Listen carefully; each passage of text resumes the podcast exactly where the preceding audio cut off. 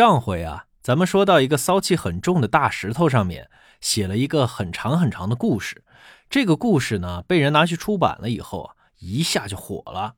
咱们呢今天呢就开始给大家讲一讲这石头上啊到底是个什么故事。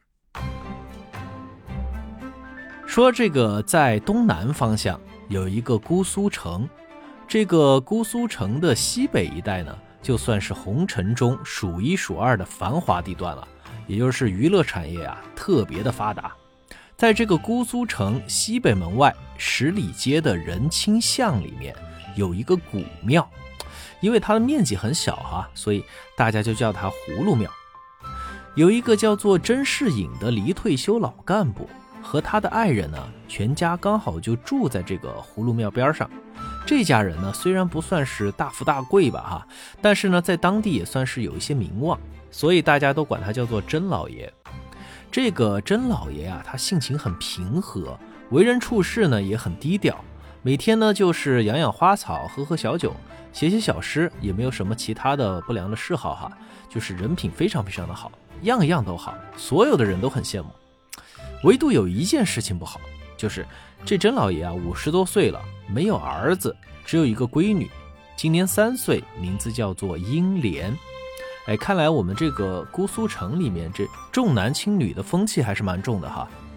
有一天呢，天气很热很热，这甄老爷啊就在书房里面闲坐着看书，这看着看着呀，就趴桌子上睡着了，然后呢就做了一个朦朦胧胧的梦，梦到了一个地方，也不知道是哪儿，反正到处白茫茫的。就跟仙境一样啊！突然看到前边走过来一个和尚和一个道士，一边走呢还一边说着话。这道士就问：“哎，你说你准备把这破玩意儿扔哪儿去啊？”那和尚笑着回答道：“哼哼，你放心，这会儿啊正有一段孽缘要做个了结。”正好现在这男女主角准备投胎，趁此机会啊，就把这破玩意儿夹带进去，让他也去凡间感受感受。那道士听了说道：“哎呦，最近又有孽缘啊！哎呀，我最喜欢八卦了，快说来听听。”于是那和尚啊，不紧不慢地笑着说：“哎呀，这事儿啊，可有意思了，可以算作千古奇闻了。”你知道西方灵河岸那里有个三生石畔吧？哦，知道啊，在那儿啊，有一株草叫做绛珠草。这绛珠草啊，经常得到一个说自己是赤霞宫神瑛侍者的家伙的浇灌，也就是经常给它浇浇水、除除草什么的。所以呢，这绛珠草啊就活得特别久，不仅活得久，还吸收了天地之精华、日月之灵气。后来怎么样了？成精了呗。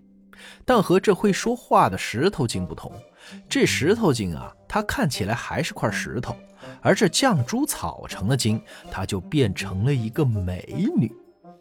这位美女每天游荡在离恨天之外，饿了呢就吃蜜青果，渴了就喝灌愁海水，嘿嘿。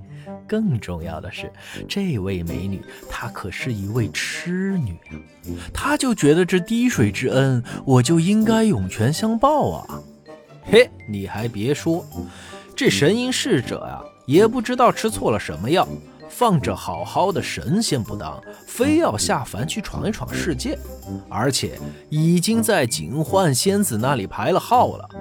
嘿，这边正等着叫号呢，那边。警幻仙子连忙找到那绛珠精，对他说：“亲爱的，你不是要报恩吗？现在机会可来了哟！”这前因后果说给他听了之后，这绛珠精啊就哭着说：“他是神仙，拿神仙水来浇灌我的，我怎么还得起吗？他脑子被门夹了，要去当凡人，那我也只好去当凡人。”我也没什么特长，但是我比较能哭，干脆啊，我就把我这辈子的眼泪还给他，这也算是涌泉相报了吧。听到这里，那道士连忙说：“我去，真是闻所未闻啊！别人欠债还钱，这娘们儿欠债还泪啊，真是艺高人胆大呀！哎，那这么看来，这两人要下去了，肯定很带感哦。那和尚回答道：“善哉善哉，必须带感呐，而且还是史上最带感。”那道士连忙说：“嘿嘿嘿，这这么好的机会，咱们还等什么呀？快点下凡去超度他们吧！这每个月业务都挂零，我这心里慌得很呐。”那和尚还是不紧不慢地笑着说：“哼哼哼哼。”不瞒你说，我也是这么想的，所以咱们先到警幻仙子那里，把这破石头交给他，让他在他们下凡的时候把这货夹带进去。哎，你想，这神瑛侍者好歹也算是个神仙不是？这神仙下凡不得跟一波随从一起下去啊？然后咱们就等那些该下去的通通都下去了，咱们俩再去。哎。最后这些业务不都成咱俩的了吗？那道士听到这里高兴坏了，连忙说：“OK OK，就这么干。”你说这两人呢，估计也是眼神不好哈。这边还在这密谋呢，身边跟着个大活人，愣是没看到。这甄士隐啊，一路上跟着，给听了个明明白白，只是不知道他们口里的这个破石头是个啥东西，于是连忙上前做了个揖，哎，笑着问道：“哦，两位大师，刚才你们的对话，小弟都听见了。”实在是闻所未闻，精彩极了。但是小弟愚钝，还是懵懵懂懂，有些不明就里。两位大师能否说的再直白一些，也让小弟长长见识，开开慧眼呐？这边两人估计对这家伙的偷听行为啊十分不满，但是呢又不好表露出来，哎，于是对视了一眼，然后说道：“嗯，天机不可泄露。”这位先生，如果你以后过得不开心，也想要超度的话，这是我们的联系方式。说完，出示了他们的微信二维码。这甄士隐听他们这么说，也不好意思再问，就一边扫二维码，一边说：“啊，好好好，啊，那天机我就不问了。呃，二位大师，你看，呃，我这也是一个文玩收藏爱好者。哎，你们刚刚讲的那个石头啊，肯定是个宝物吧？哎。”你看我是不是能够观战一下？那和尚一看好友已经加了，态度就缓和了下来，说：“亲，这个没问题的哟。”于是就把那块车钥匙大小的美玉递给了甄士隐。这甄士隐接过来一看，哪是什么破玩意儿，分明是块晶莹剔透的美玉啊！上面还刻着“通灵宝玉”四个字，后边还有几行小字。这正准备看时，那和尚说了一句“幻境已到”，就嗖的把美玉给抢了回去，和那道士一起走进了一个大大的石牌坊里。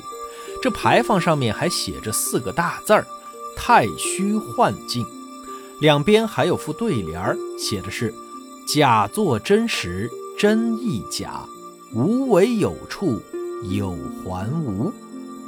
这甄士隐啊，一边嚷嚷着：“哎，大师，我还没看完呢。”一边就想跟着走过去，就在这时，忽然听到“砰”的一声，好像地裂天崩了一般。哎，究竟发生了什么事情呢？订阅“穿书红楼”，我们下集接着再说。